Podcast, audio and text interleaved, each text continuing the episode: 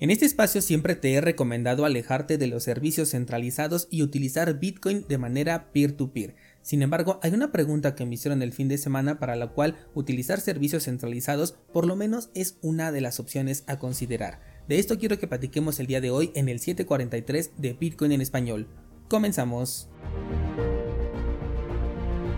no descentralizado. Binance no me pagó y de hecho es solamente una referencia a la que hice en el título para que compres en cualquier exchange centralizado y no precisamente en este mencionado. Pero es que el fin de semana un descentralizado me hacía una consulta sobre eh, cómo podía comprar Bitcoin utilizando euros específicamente, pero estábamos hablando de una compra grande, una compra pesada, no, no hablamos de montos, pero vamos a considerarla una compra grande. Y es que por más que la comunidad maximalista recomiende la compra peer-to-peer, -peer, y aquí también yo te lo he recomendado un montón de ocasiones, la realidad es que no existe muchas veces la liquidez tan grande como uno quisiera para este tipo de compras. Y por si fuera poco, se nos va uno de los mejores bots para comprar, como lo fue LNP2P Bot, pero bueno, esa ya es otra historia.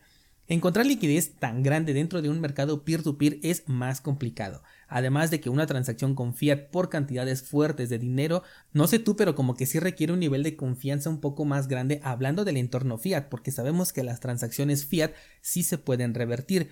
No es tan sencillo como dar un botón nada más y que se revierta, pero hablamos de que la posibilidad existe. Mientras que la posibilidad de revertir una transacción con Bitcoin, pues simplemente eh, no existe una vez que tiene ya una confirmación en la cadena de bloques. Y puedes pensar, bueno, pero lo que yo quiero es comprar, así que no me tengo que preocupar por esta clase de riesgo. Y sí, es cierto, pero el punto es que tú tienes que encontrar a alguien que te va a vender un activo, en este caso Bitcoin, que no puede recuperar una vez pasada una confirmación y a cambio va a aceptar dinero de un completo desconocido que sí que puede tener reversa en su transacción.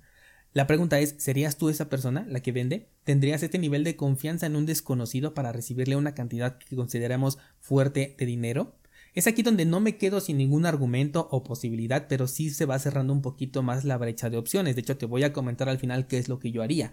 Porque por un lado puedes ponerte en contacto, por ejemplo, con una empresa eh, o con alguien que tenga una empresa y se pueda permitir esta clase de operaciones de compra-venta, haciéndolo además peer-to-peer entre ustedes y generando un círculo de confianza eh, mutuo. Pero aquí estamos hablando de un caso específico. Necesitas conocer a un empresario que además tenga la disponibilidad de hacer esta clase de transacciones contigo. Así que incluso en esta circunstancia todavía sería más eh, fácil y seguro, lamentablemente para este específico caso, el uso de un servicio centralizado. Eh, la razón principal es porque ahí vas a encontrar eh, la liquidez necesaria para llevar a cabo esta compra. Tienes la, entre comillas, seguridad de que la plataforma va a respaldar tu depósito en dinero fiat mientras haces la compra. Además de que es un proceso que no te va a llevar más de 5 minutos mm, considerando claro que tienes eh, tu cuenta activa dentro del exchange y que ya tienes los límites de, de operación eh, al máximo a través del KYC que te pida cada plataforma. Una vez que cumples con estos requisitos, el mismo tiempo que te lleva a comprar 20 dólares te va a llevar a comprar 50 mil y en términos temporales no existe una diferencia. Una vez efectuada la compra, lo que sí haría sería sacarlos de inmediato del exchange y recibirlos en una cartera en hardware con multifirma 2 de 3, donde yo tenga el control de las claves privadas y por supuesto de las tres firmas, las cuales deberán estar correctamente resguardadas por separado a menos que le quieras entregar las llaves del tesoro al primer intento de saqueo. Evidentemente después de esta compra puedes hacer algo para mm, cortar el rastreo eh, hablamos de conjoins o hablamos de pasar por Monero, pero cuando tienes ya un registro de compra que está ligado a tu nombre de una cantidad así de fuerte, creo que lo mejor es demostrar que estos bitcoins fueron utilizados y tener una manera de respaldar ese gasto. Puede tratarse de una donación, guiño guiño, codo codo, o bien de un remate, qué sé yo, algo que puedas respaldar a través de un argumento legal válido. Estás escuchando Bitcoin en español. Si quieres apoyar el contenido, puedes suscribirte a cursosbitcoin.com, donde además tendrás acceso a más de 600 clases dedicadas a Bitcoin y criptomonedas. Si lo prefieres, descarga la app Fountain y recibe recompensas mientras escuchas este programa. Continuamos. Ahora, sí que hay operaciones peer-to-peer que puedes tomar con cantidades grandes, pero considera el riesgo. Por ejemplo, estoy ahorita dentro de Hodul Hodul, una plataforma que es peer-to-peer y que te he recomendado en diferentes ocasiones. Y aquí veo, eh, bueno, yo lo tengo filtrado por órdenes aquí en México. Veo una orden para comprar con pesos mexicanos de hasta medio millón de pesos mexicanos que equivalen más o menos a unos 30 mil dólares mal contados para darte una cifra cerrada de ejemplo. Eso para muchos ya eh, puede ser considerada como una cantidad grande que puedes considerar como una opción. Ahora, la desventaja que yo veo es que, por ejemplo, una de estas órdenes que estoy viendo en este momento especifica que la compra debe de ser en persona. O sea que tú tienes que reunirte físicamente con la persona que te va a vender Bitcoin y esta persona sabe que tú como comprador llevas en el bolsillo, no en efectivo, pero sí disponible, una cantidad de dinero más o menos de 30 mil dólares por lo menos. Digo, en este ejemplo que estamos haciendo. En México, al menos esto sí podría ser bastante peligroso porque te pueden obligar a realizar la transacción y después quién sabe en dónde termines y obviamente sin Bitcoin. Y yo sé que sí, en la plataforma de Hodul Hodul se va a bloquear en un contrato inteligente los Bitcoins hasta que la transacción sea confirmada, pero bueno, cuando tu vida está en riesgo, porque estoy ejemplificando un caso extremo, podrías llegar a ser obligado a realizar cualquier eh, actividad.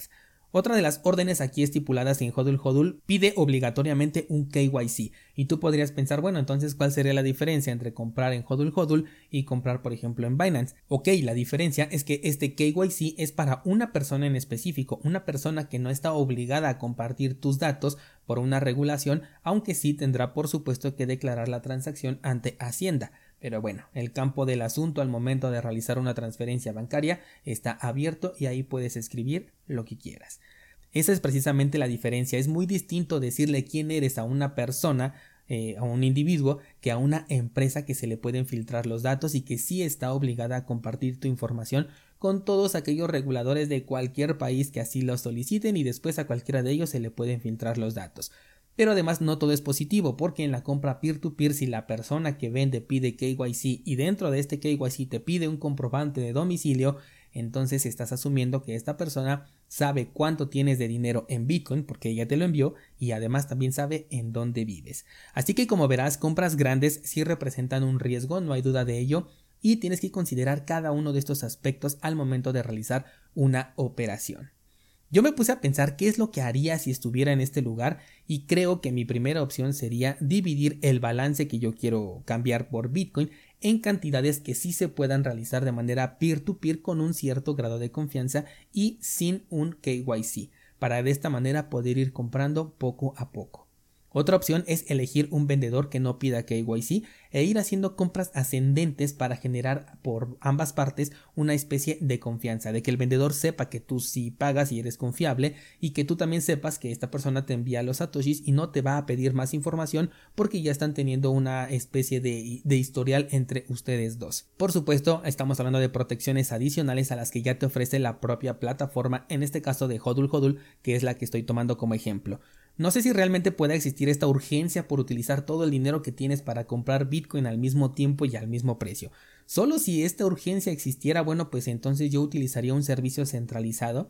Pero si a mí no me urge, la verdad es que yo prefiero ir poco a poco. Tal vez compras semanales, compras mensuales y mientras ese dinero no está en Bitcoin lo puedo poner en un instrumento que genere poquito interés pero que permita tener liquidez de sacarlo en el momento en el que yo quiera y que será pues obviamente cuando necesite realizar ya una compra programada de Bitcoin. Buscando siempre por delante que sea una interacción peer to peer y que no me pida un registro de KYC. Creo que esa sería la opción que yo tomaría, pero pues cuéntame qué opinas tú descentralizado, qué harías en este caso específico, elegirías una plataforma centralizada, irías poco a poco, generarías confianza con algún vendedor, qué plataforma utilizarías incluso, ahora que no tenemos este bot que, te he recomendado bastante, cuál es con la que tú más confías, si me lo preguntas a mí yo creo que me iría directamente a Hodul Hodul, BISC me gusta mucho más porque es más resistente a la censura, pero hay muchísima menos, eh, menor liquidez, eh, y Robosats tampoco ha encontrado liquidez en México. Espero que esto cambie pronto. Si tienes por ahí compras programadas que no te urgen, pues te sugiero que vayamos colocando órdenes en cualquiera